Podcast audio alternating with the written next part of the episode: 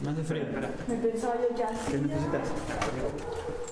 Ah, no porque haga frío, sino ¿Qué tal? Pues bueno, así que no sé, creo que es primavera hoy Sí, y me está afectando. Creo que es esa, ¿no? ¿Pero dónde vamos a grabar? En la calle. ¿Por qué? ¿Para qué? Aquí. No, paseando por aquí. Para. Sí. Por favor. Pasemos, sí, sí. Ah, gracias. Vamos a intentar hablar un poco más alto, ¿vale? A ver, y vamos a ponernos aquí cerquita de este para... Bueno, es ponte al lado del y así vamos a- ¿Habéis hecho huelga entonces por lo de el clima? Eh, sí, yo sí. Yo la verdad es que no. Ese día tuve un examen y decidí no hacerla. Pero sí estás de acuerdo con... Sí, sí, estoy de acuerdo, sí. ¿Y tú por qué la hiciste? ¿Porque estás de acuerdo para saltarte clase? No, no, porque estoy de acuerdo y de hecho eh, fui a la manifestación en Madrid con un amigo.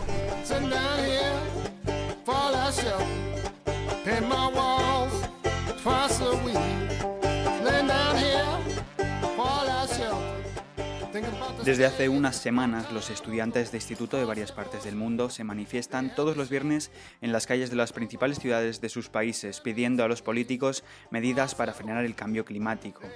Y esto mismo ocurrió aquí, en España, el viernes, día 15 de marzo de 2019, un día que puede marcar un antes y un después en la historia de la lucha contra el cambio climático en nuestro país, o que por desgracia puede acabar como una protesta más, como una huelga que no alcanzó ninguno de los objetivos que se marcaba antes del inicio de la misma. Pero esto es algo que solo el tiempo puede contestar. Lo que a nosotros nos interesa aquí, en el teléfono rojo, es conocer qué opinan los estudiantes de instituto a los que se llamaba a la huelga ese pasado viernes y sobre todo si creen que esta huelga tuvo éxito, si sirvió para algo, si la secundaron o si están o no de acuerdo en continuar las protestas. Bienvenidos una semana más al teléfono rojo.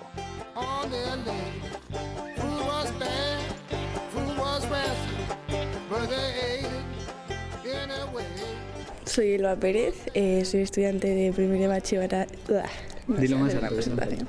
Vale, hola, soy Elba Pérez y soy estudiante de primer de bachillerato. Eh, estudio artes en el instituto IES Margarita Salas. Yo soy Elias Zamora, estudio primero de bachillerato de sociales. Elba y Elías, estos son los nombres de nuestros dos estudiantes con los que conversé de política y cambio climático mientras paseábamos por Madrid el primer día de primavera.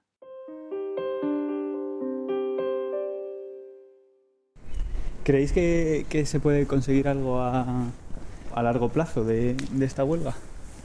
Eh, hombre, sí, yo creo que sí. Yo creo que, que por lo menos se hace algo. O sea, es necesario que se empiece a hacer algo en algún momento, porque si no, eh, si siempre pensamos que no se va a hacer nada con las huelgas, al final mm, caemos en no actuar.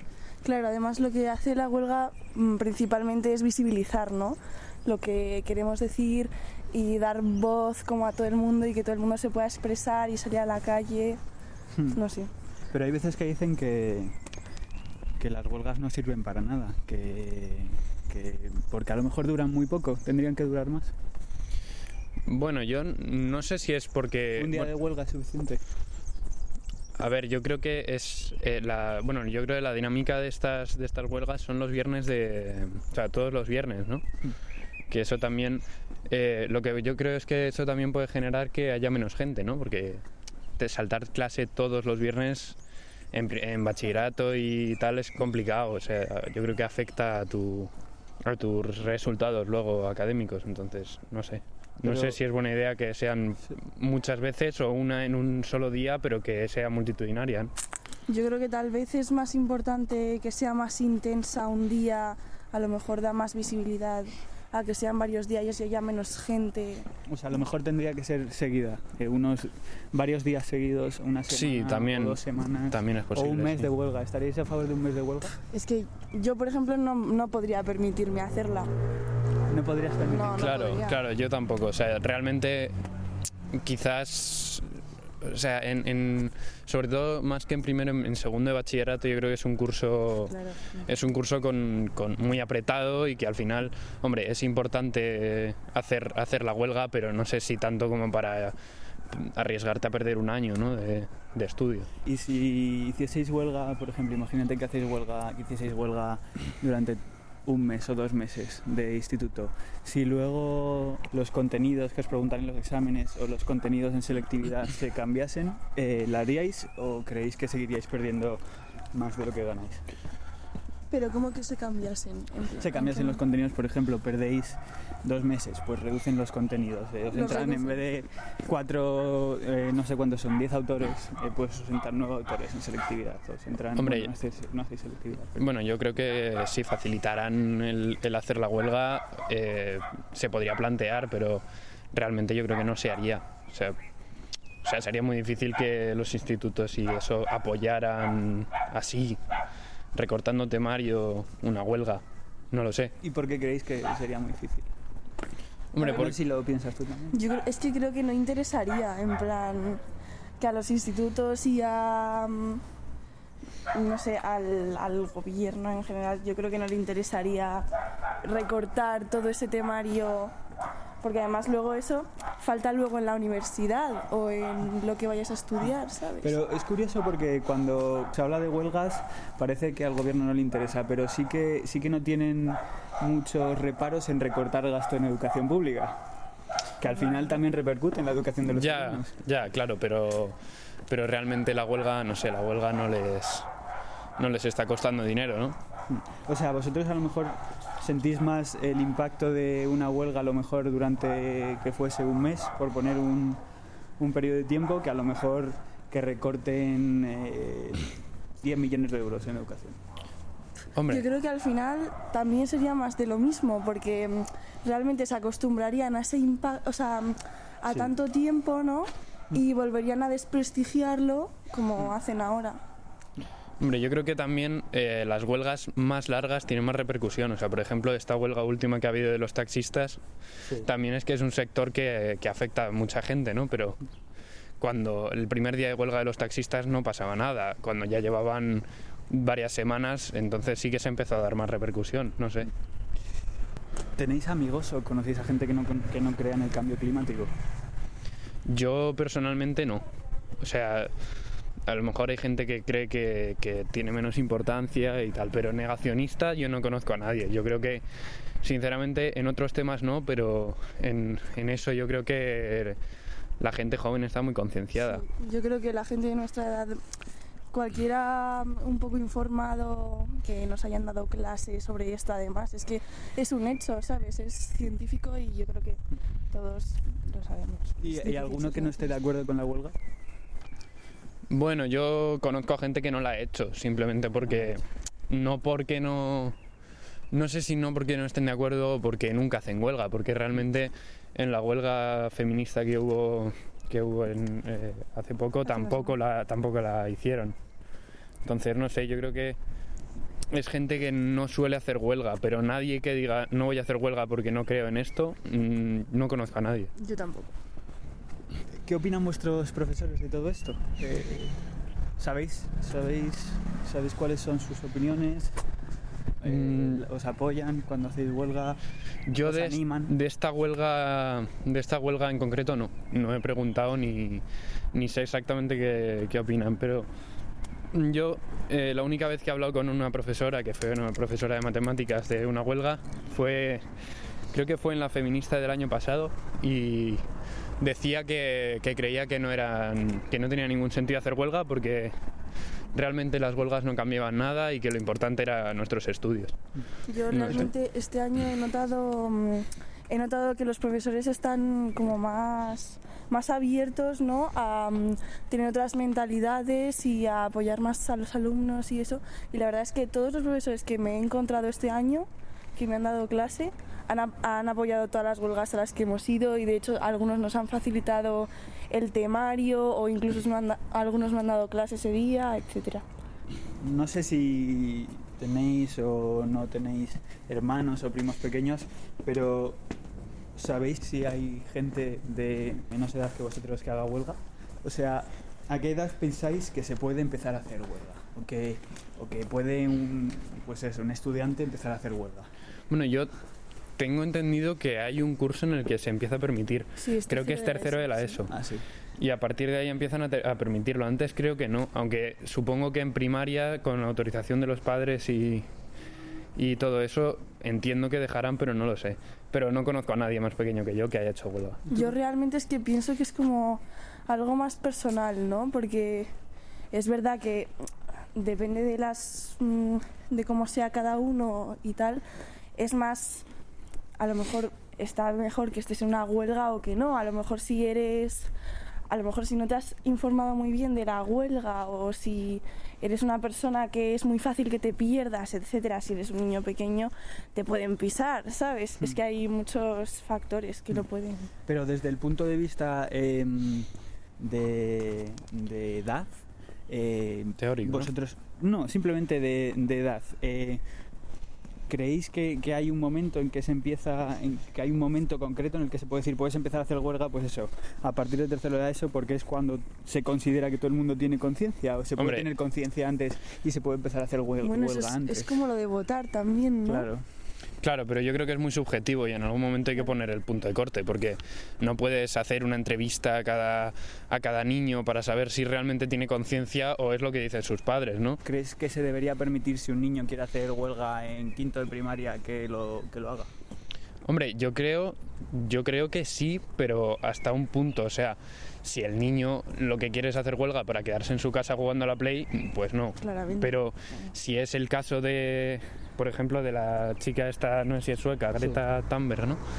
Bueno, no sé exactamente a qué edad empezó a ser activista, pero si, si tú tienes un hijo pequeño que a los 11 años empieza a ser activista con el tema climático, hombre, yo creo que deberías animarle y ayudarle para que haga huelga y que se mueva, ¿no? Y en eso de votar que me habéis dicho, ¿qué opináis?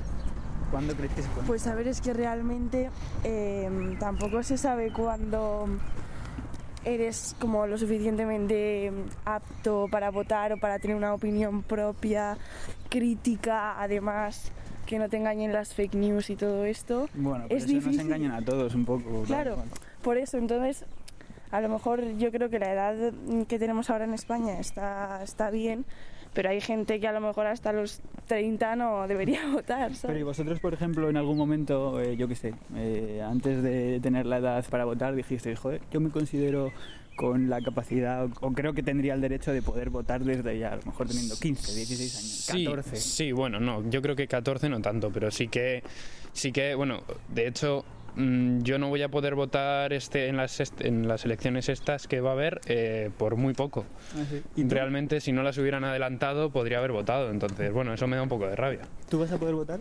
No, yo tampoco voy a poder votar y yo creo que, mm, que realmente los estudiantes estamos poco poco metidos ahí, ¿no? Realmente porque nosotros no podemos votar algunas cosas que se hacen con la educación, etcétera, si nos incumben a nosotros. Claro.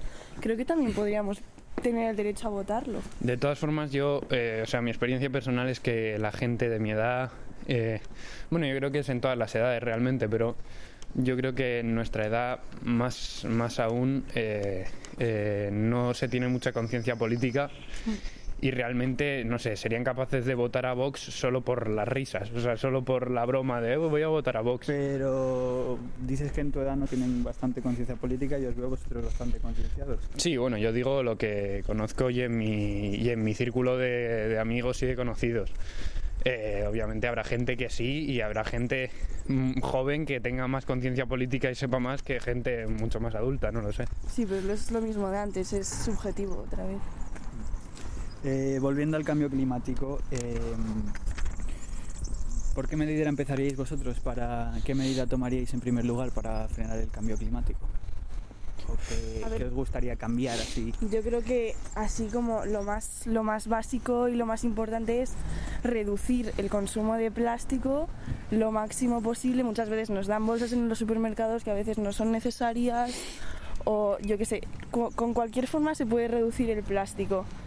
Y, mm, y reciclar, porque hay muchísima gente que no recicla en su casa. Es que es increíble, te lo juro.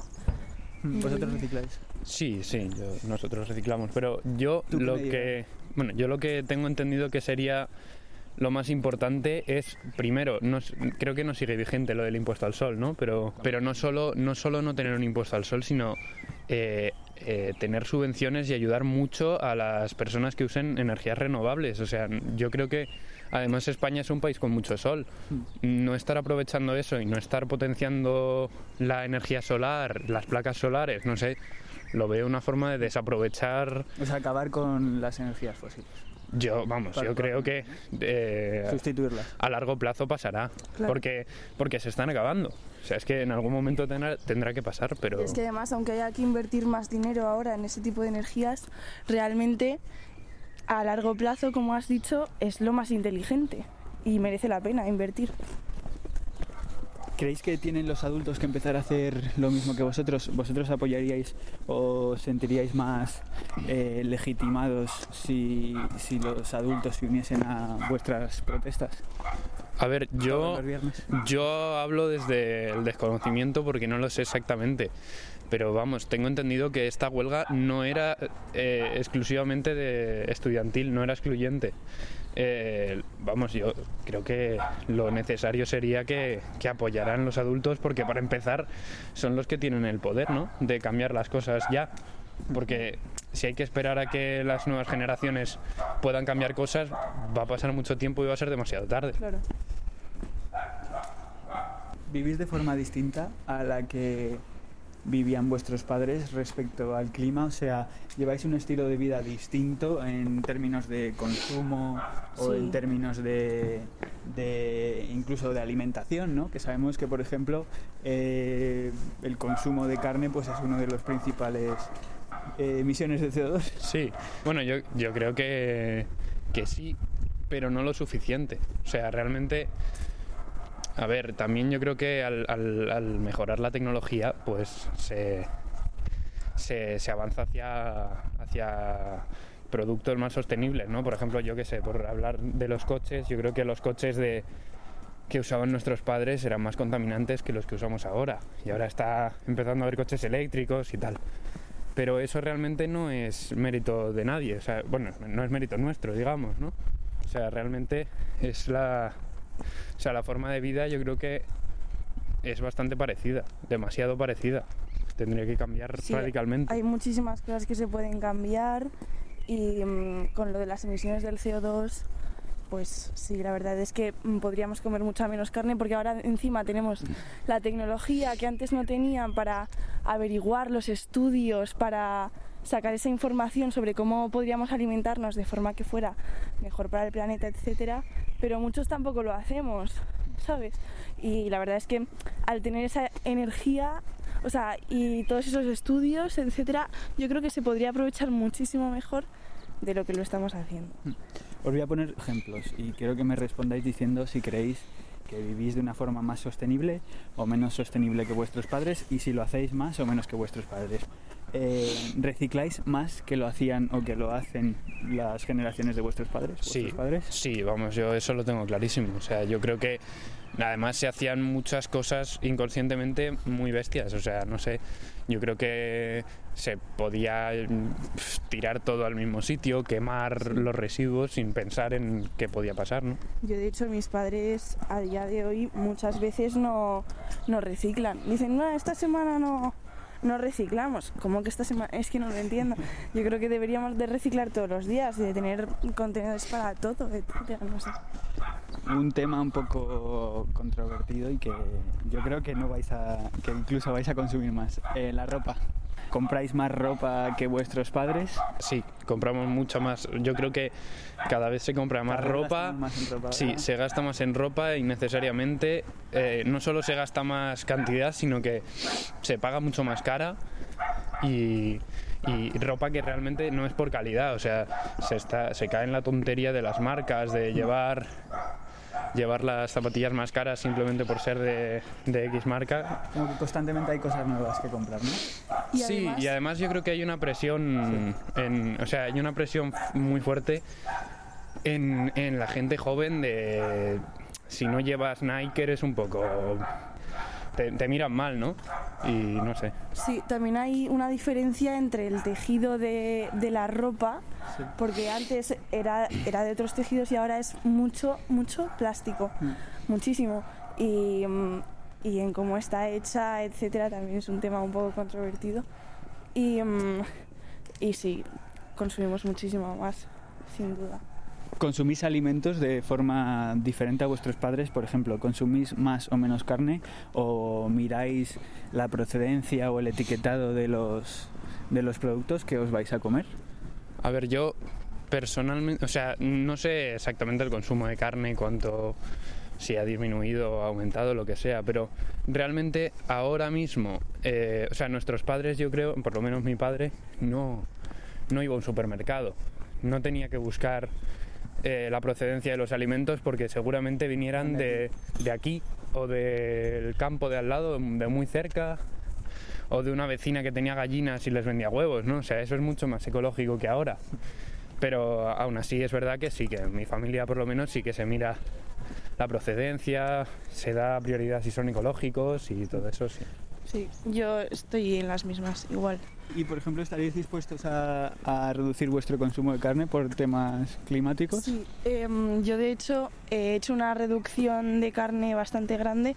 No, no he dejado de comerla por cosas de personales, etcétera, porque soy muy alérgica y es muy difícil encontrar productos vegetarianos y veganos em, sin, sin frutos secos, etcétera. Por tanto, bueno, pues yo he reducido bastante y de hecho también he animado a mis padres a hacerlo y estamos como intentando buscar nuevas recetas a lo mejor o diferentes formas de suplir esa cantidad de carne que comemos porque re- realmente muchas veces las comidas, al menos en España, según lo que yo he visto, son eh, una base de, no sé, vegetales, etcétera, o carbohidratos y luego eh, carne, siempre, carne o pescado.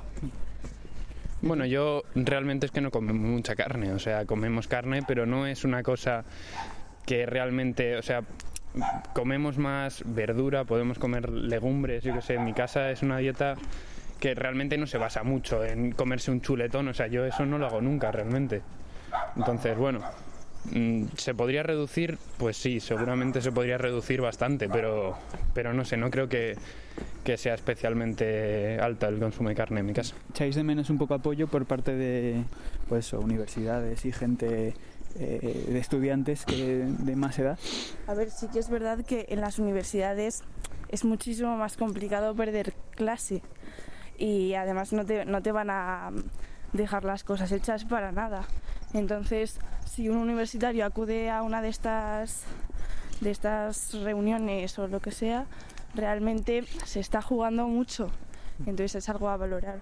Sí, probablemente también el factor es que se intenta movilizar eh, a los menores de edad, ¿no? Los universitarios ya se considera, bueno, la mayoría son mayores de edad. Yo entré a la universidad con 17, pero la mayoría son mayores de edad. Bueno, yo veo, yo eh, lo, lo que he dicho antes, en la huelga vi bastante gente de más edad de la que yo pensaba que iba a haber. O sea, no era gente de, de 17, 18 años, 19, sino que, bueno, había gente incluso más mayor, como de, de 30 y pico y 40 incluso, pero, pero sobre todo la mayoría de gente que vi debían tener de 20 a 25, así. O sea, era gente que podría estar en la universidad perfectamente. ¿A quién echáis la culpa de esto que va a pasar con el clima? Somos todos los culpables. Y mm, sí, somos todos los culpables y la mm, realmente también la movilización esta que, que está habiendo de, de comprar más y más ropa, como has dicho antes, o más productos de los que necesitamos, gastar más, eh, más emisiones de CO2, más coches, más transporte, todo, yo creo que al final es lo que es lo que provoca, ¿no? Creo que tampoco hay que echar una culpa, ¿no? O sea, la historia ha sido como ha sido, ¿no? Ha habido revoluciones, las revoluciones industriales, que yo qué sé, se empezaron a inventar cosas que, que realmente no se tenía cuidado, no, no había conciencia ambi- ambiental en esa época, ¿no? Pero realmente es posible que el sistema capitalista eh, eh, tenga bastante culpa, ¿no? Porque se basa en consumir sin parar. Entonces, ¿Quién tiene más culpa, las, las empresas o los gobiernos? Yo creo que las empresas son las que controlan a los gobiernos, ¿no? Por así decirlo. O sea, eh, es lo mismo. En, en- en un sistema económico como este, el que tiene el dinero, que son las empresas, es el que manda, ¿no? Sí, totalmente. Pero realmente, em, si ponemos al capitalismo como la fuente del problema, etcétera, a lo mejor la gente que no es capitalista en estas protestas, pues a lo mejor hay mucho, mu- mucha gente que no se siente representada y a lo mejor deciden no ir a la huelga, aunque sí que estén a, eh, a favor del cambio climático y de hacer algo diferente para, para solucionar las cosas, pero, pero claro, no van a lo mejor como lo del 8M, ¿no? Había muchas mujeres de derechas que no se sentían identificadas y que no fueron a la huelga y que a lo mejor culpan a ese movimiento feminista de, de ser, no sé, de ser perjudicial o de no representarlas cuando realmente lo que se está intentando es algo bueno para todos, da igual la creencia. Bueno, pues muchas gracias chicos y chicas. Igualmente. Igualmente, muchas gracias.